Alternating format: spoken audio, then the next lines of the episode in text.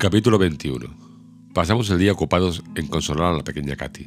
Se levantó muy temprano, impaciente por ver a su primo, y tanto lloró y se lamentó al saber que se había marchado que Eduardo tuvo que consolarla, prometiéndole que el niño volvería en breve, si bien añadió, si lo consigo, algo la calmó con esta promesa, y sin embargo, tanto puede el tiempo que cuando volvió a ver a Linton le había olvidado, hasta el punto de no reconocerle. Siempre que yo encontraba a la criada de cumbres borrascosas le preguntaba por el niño, y ella me solía contestar que vivía casi tan encerrado como Katy, y que rara vez se le veía. Su salud seguía siendo delicada, y resultaba un huésped bastante molesto. El señor Heathcliff le quería cada vez menos, a pesar de que trataba de disimularlo. Le molestaba su voz y no podía aguantar largo tiempo su presencia. Hablaba poco con él. Linton estudiaba y pasaba las tardes en una salita, cuando no se quedaba en cama, ya que era muy frecuente que sufriese catarros, accesos de tos y todo género de dolencias. No he visto otro ser más melindroso ni más apocado, decía la criada. Si dejo la ventana un poco abierta por la tarde, se pone fuera de sí, como si fuese a entrar la muerte por ella. En pleno verano necesita estar junto al fuego, le incomoda el humo de la pipa de José y hay que tenerle siempre preparados bombones y golosinas, y leche y más leche. Se pasa el tiempo al lado de la lumbre, envuelto en un abrigo de pieles, teniendo al alcance de su mano tostadas y algo que beber.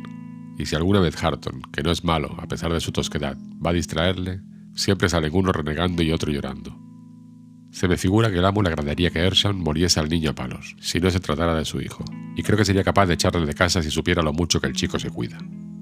Pero el señor no entra nunca en la salita, y si Linton empieza a hacer tonterías de esas en el salón, le manda enseguida a irse a su cuarto. Estas explicaciones me hicieron comprender que el joven en medio de un ambiente donde no encontraba simpatía alguna, se había hecho egoísta e ingrato, si es que no lo era ya de nacimiento, y cesé de interesarme por él, por más que no dejara de lamentar que no le hubieran permitido estar con nosotros. Pero el señor Linton me estimulaba a que me informase de él, y creo que le hubiera agradado verle, porque una vez incluso me mandó a preguntar a la criada si el muchacho no solía ir al pueblo. Ella me contestó que había ido con su padre a caballo dos o tres veces, y que siempre había vuelto rendido para varios días. La criada que me refiero se marchó dos años después de llegar el niño. En la granja, el tiempo transcurría plácidamente. Llegó el momento en que la señorita Katy cumplió los 16 años. No celebrábamos nunca el día de su cumpleaños, porque era también el aniversario de la muerte de su madre. Su padre pasaba aquellos días en la biblioteca, y al oscurecer se iba al cementerio de Gimmerton, donde se quedaba a veces hasta medianoche.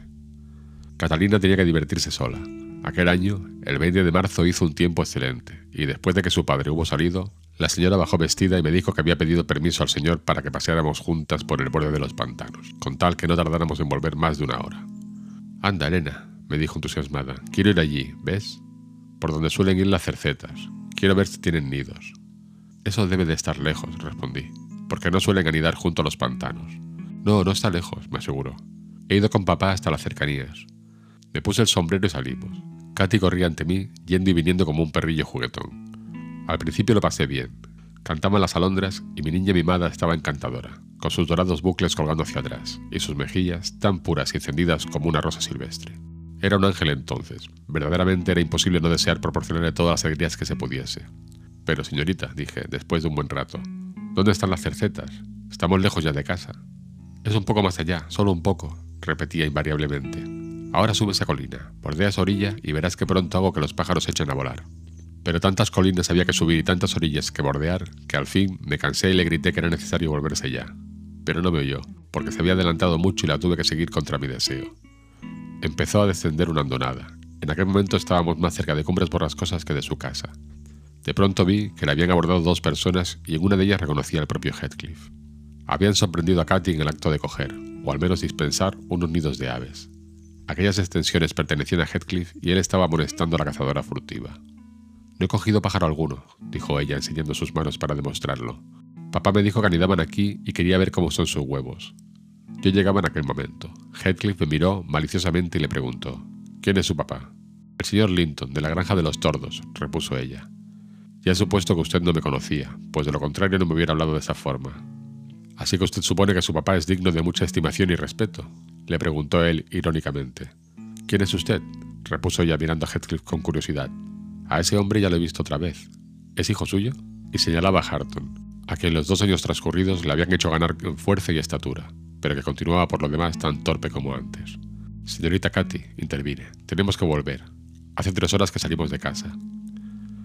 No, no es mi hijo, contestó Heathcliff, pero tengo uno, y también le conoce usted. Aunque su haya tenga prisa, Creo que sería mejor que vinieran a descansar un poco a casa. Solo con dar la vuelta a esta colina ya estamos allí. Será usted bien recibida. Descansará un poco y volverá a la granja en cuanto quiera. Yo insistí a Katy para que no aceptáramos la invitación, pero ella respondió: ¿Por qué no? Estoy cansada y no vamos a sentarnos aquí. El suelo está húmedo. Anda, Elena. Dice, además, que conozco a su hijo.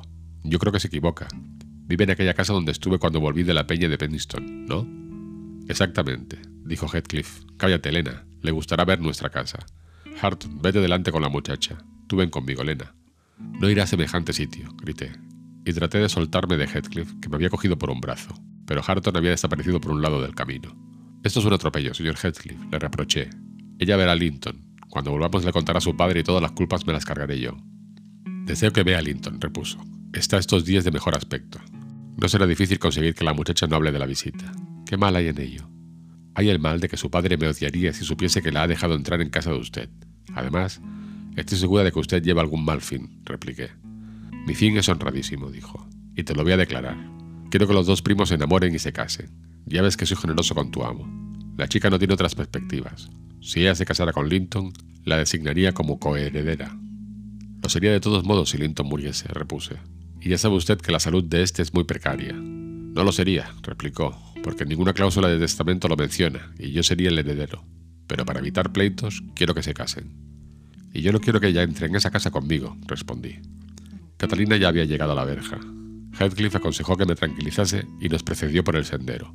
La señorita le miraba como pretendiendo darse cuenta de qué clase de hombre era pero él le correspondía con sonrisas y al hablarle suavizaba su voz. Llegué a imaginar que la memoria de la madre le hacía simpatizar con la joven. Encontramos a Linton junto al fuego. Venía de pasear por el campo. Tenía un puesto a la gorra y en aquel momento estaba pidiendo a José calzado seco. Le faltaban pocos meses para cumplir los 16 años y estaba muy crecido para su edad. Seguía teniendo bellas facciones y en sus ojos y en su piel se notaban los saludables efectos del aire y el sol que acababa de tomar durante su paseo. ¿Le conoce? preguntó Heathcliff a Cathy. ¿Es su hijo? dijo ella mirando dudosa a los dos. Sí, pero ¿cree que es la primera vez que le ve?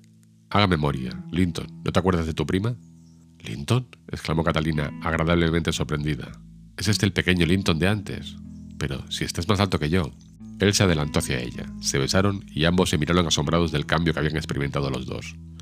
Katy estaba ya completamente desarrollada. Era a la vez llena y esbelta, flexible como el acero y rebosante de animación y salud. En cuanto a Linton, Tenía lánguidos los ademanes y las miradas, y era muy endeble de complexión, pero la gracia de sus maneras compensaba aquellos defectos. Luego de haber cambiado muchas caricias con él, su prima se dirigió al señor Heathcliff, que estaba junto a la puerta fingiendo mirar afuera, pero en realidad mirando exclusivamente lo que pasaba dentro. Así que es usted tío mío, dijo la joven abrazándole. ¿Y por qué no va a vernos a la granja de los tordos? Es raro vivir tan próximos y no visitarnos nunca. ¿Por qué sucede así? Antes de que tú nacieras yo iba alguna vez. Anda, Déjate de besos. Dáselos a Linton. Dármelos a mí es perder el tiempo. Qué mala eres, Elena, exclamó Katy, viniendo hacia mí para prodigarme también sus alamarías. Mira que no dejarme entrar. En adelante vendré todas las mañanas. ¿Puedo hacerlo, tío? ¿Y puede venir conmigo, papá? ¿No le gustará veros? Claro que sí, repuso él disimulando la mueca de aversión que le inspiraban los dos presuntos visitantes. Mejor será que te diga que tu padre y yo reñimos terriblemente una vez, y si le cuentas que me visitas, es muy fácil que te lo prohíba. Así que si quieres seguir viendo a tu primo, vale más que no se lo digas a tu padre. ¿Por qué riñeron? preguntó entonces Catalina, disgustada. Porque él creyó que yo era demasiado pobre para casarme con su hermana, exclamó Heathcliff. Se disgustó conmigo cuando lo hicimos, y no me perdonó jamás. Eso no está bien, dijo la muchacha, pero Linton y yo no tenemos la culpa. En vez de venir yo, es mejor que él vaya a la granja. Está demasiado lejos para mí, Katy, respondió su primo. Andar seis kilómetros me mataría. Ven tú cuando puedas, por lo menos, una vez a la semana. Heathcliff miró con desprecio a su hijo. Me temo que voy a perder el tiempo, Elena, rezongó. Catalina verá que su primo es tonto, y le mandará al diablo. Si hubiera sido Harton, te aseguro que me lamento continuamente de que no sea como él, a pesar de lo degradado que Harton está. Si el chico fuera otro, yo le querría. No, no hay miedo de que ella se enamore. No creo que pase de los 18 años, maldito tonto. No se ocupa más que de secarse los pies, y ni mira a su prima. Linton. ¿Qué, papá? ¿No hay nada que puedas enseñar a tu prima? ¿Ni un mal conejo o un nido de comadrejas? Anda, hombre, deja de cambiarte el calzado, llévala al jardín y enséñale tu caballo. ¿No prefieres sentarte aquí? preguntó él a Katy, indicando en su tono la poca gana que tenía de moverse. No sé, contestó ella, dirigiendo a la puerta una mirada que indicaba que preferiría hacer algo a sentarse. pero él se acomodó en su silla y se aproximó más al fuego. Heathcliff se fue a buscar a Harton. Se notaba que el joven acababa de lavarse con sus mejillas brillantes y su cabello mojado. Quiero hacerle una pregunta, tío, dijo Catalina. Este no es primo mío, ¿verdad? Sí, contestó él. Es sobrino de tu madre. ¿No te agrada? Catalina le miró con extrañeza. ¿No es un buen mozo? siguió Heathcliff. La joven se alzó sobre las puntas de los pies y habló a Heathcliff al oído. Él se echó a reír. Harton se puso sombrío, y yo reparé en que era muy suspicaz para algunas cosas. Pero Heathcliff le tranquilizó al decirle: Eh, Harton, te preferimos a ti. Me ha dicho que eres un. ¿Un qué? Bueno, no me acuerdo. Una cosa agradable. Acompáñala a dar una vuelta y pórtate como un gentil hombre. No digas palabrotas, no la mires cuando ella no te mira a ti, ruborízate cuando se ruborice ella, háblale con dulzura y no dejes las manos en los bolsillos. Anda. Trátala todo lo mejor que puedas.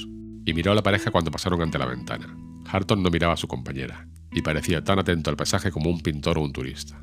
Katy le miró a su vez de un modo muy poco lisonjero. Después se dedicó a encontrar objetos que atrajesen su interés, y a falta de conversación, canturreaba. Con lo que le he dicho, indicó Heathcliff, verás cómo no pronuncia ni una palabra. Elena, cuando yo tenía tu edad, o poco menos, ¿era tan estúpido como él? Era usted peor, precisé, porque era usted aún más huraño. Cuánto me satisface verla así, siguió Heathcliff, expresando sus pensamientos en voz alta. Ha colmado mis esperanzas. Si hubiese sido un tonto de nacimiento, no estaría tan contento. Pero no es tonto, no, y comprendo todos sus sentimientos, ya que yo mismo antes que él los he experimentado.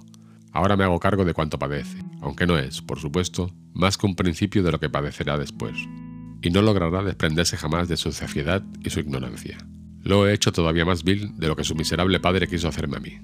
Le he acostumbrado a despreciar cuanto no es brutal, y llega al extremo de vanagloriarse de su rudeza. ¿Qué pensaría Hindley de su hijo si pudiera verle? Estaría tan orgulloso de él como yo del mío, con la diferencia de que Harton es oro en bruto que hace el papel de ladrillo y este otro es latón que hace menesteres de vajilla de plata. El mío no vale nada, y sin embargo le haré que prospere todo cuanto se le permitan sus cualidades. El otro tiene excelentes cualidades, que le he hecho desperdiciar, y lo grande es que Harton me quiere como un condenado. En eso ha vencido a Hindley. Si el granuja pudiera levantarse de su sepultura para venir a echarme en cara el mal que he hecho a su hijo, este sería el primero en venir a defenderme, ya que me considera como el mejor amigo que pudiera tener en el mundo.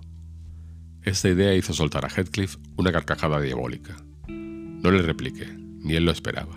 Mientras tanto, Linton, que estaba sentado harto lejos de nosotros para poder oír nuestra conversación, empezó a agitarse y a dar muestras que lamentaba de no haber salido con Katy. Su padre distinguió cómo miraba hacia la ventana. La mano del muchacho se dirigía, irresoluta, hacia su gorra. Vamos, perezoso, levántate, dijo con fingida buenachonería. Vete con ellos, están junto a las colmenas. Linton reunió sus energías y abandonó el hogar. Cuando salía, oí por la ventana, que estaba abierta, cómo Katy preguntaba a Harton el significado de la inscripción que había sobre la puerta. Pero Harton levantó los ojos y se rascó la cabeza como hubiera hecho un verdadero rústico. No sé leer ese condenado escrito, contestó. ¿Que no puedes leerlo? respondió Katy. Yo sí que lo leo, pero lo que quiero es saber por qué está ahí. Linton soltó una risotada, primera manifestación de alegría que daba. No sabe leer, comunicó a su prima. Supongo que te asombrará saber que es un burro tan grande. ¿Está bien de la cabeza? preguntó Catalina seriamente. Solo le he hecho dos preguntas, pero creo que no me entiende, y además me habla de un modo tal que tampoco yo le comprendo. Linton se volvió a reír, y miró despreciativamente a Harton que no pareció ofenderse por ello.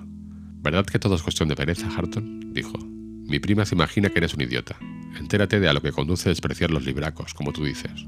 ¿Has oído cómo pronuncia Katy? ¿Para qué diablos necesito tener una buena pronuncia?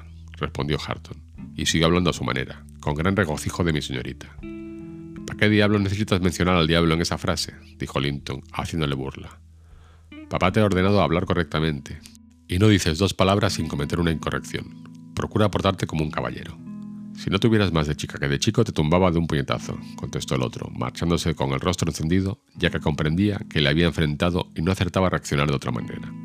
Heathcliff, que le había oído todo tan bien como yo, sonrió pero enseguida miró con animosidad a la pareja que se había quedado hablando en el portal.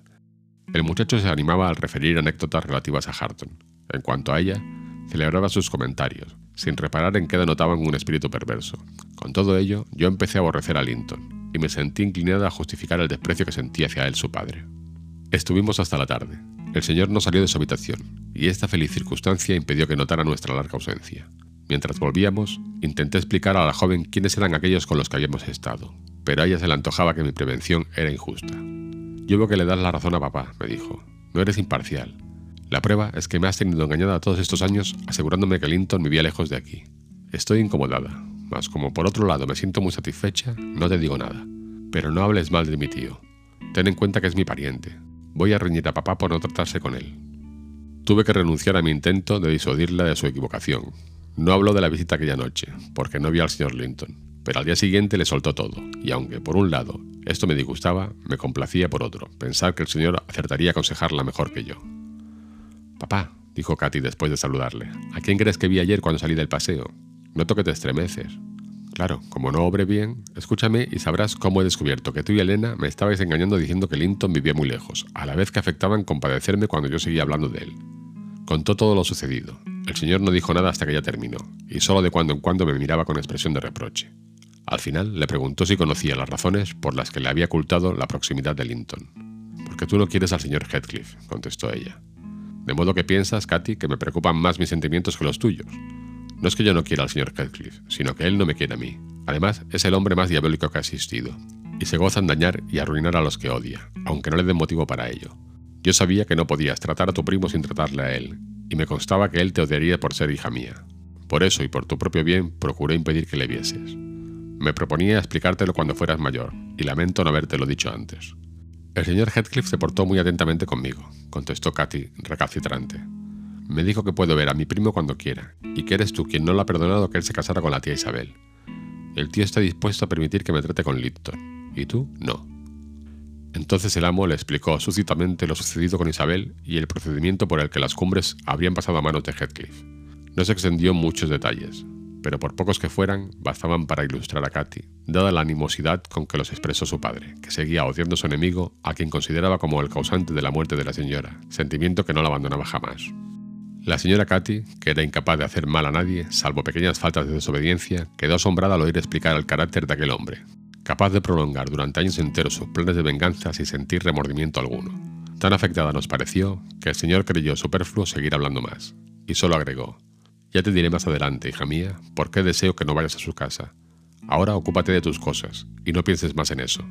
Katy dio un beso a su padre y luego dedicó, como siempre, dos horas a sus lecciones. Dimos una vuelta por el parque y no hubo otra novedad. Pero a la noche, mientras yo le ayudaba a desnudarse, se echó a llorar. ¿No le da vergüenza, niña? La increpé. Si tuviera usted aflicciones de veras, no lloraría por una contrariedad tan insignificante. Figúrese que su padre y yo faltáramos y que usted se quedara sola en el mundo. ¿Qué sentiría usted entonces? Compare lo que sufriría, en un caso así, con esta pequeña contrariedad, y dará a usted gracias a Dios que le concede suficientes amigos lo bastante buenos para no tener que suspirar por otros. No lloro por mí, Elena, respondió. Lloro por Linton, que me espera, y que tendrá mañana el desengaño de no verme ir.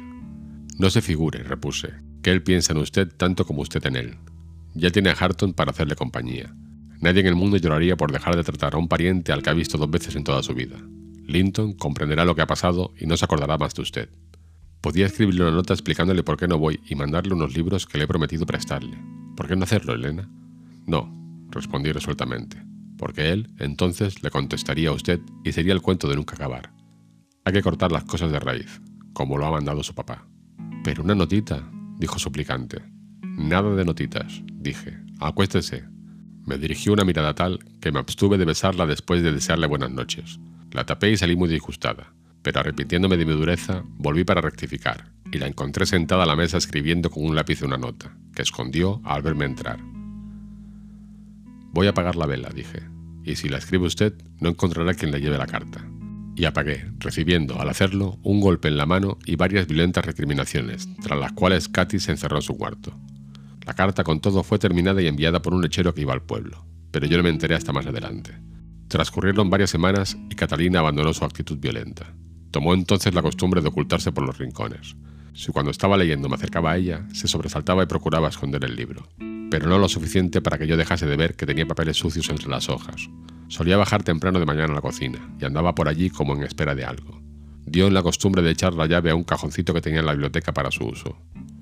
Un día observé que en el cajoncito que en aquel momento estaba ya ordenando, en lugar de las chucherías y los juguetes que eran su contenido habitual, había numerosos pliegos de papel.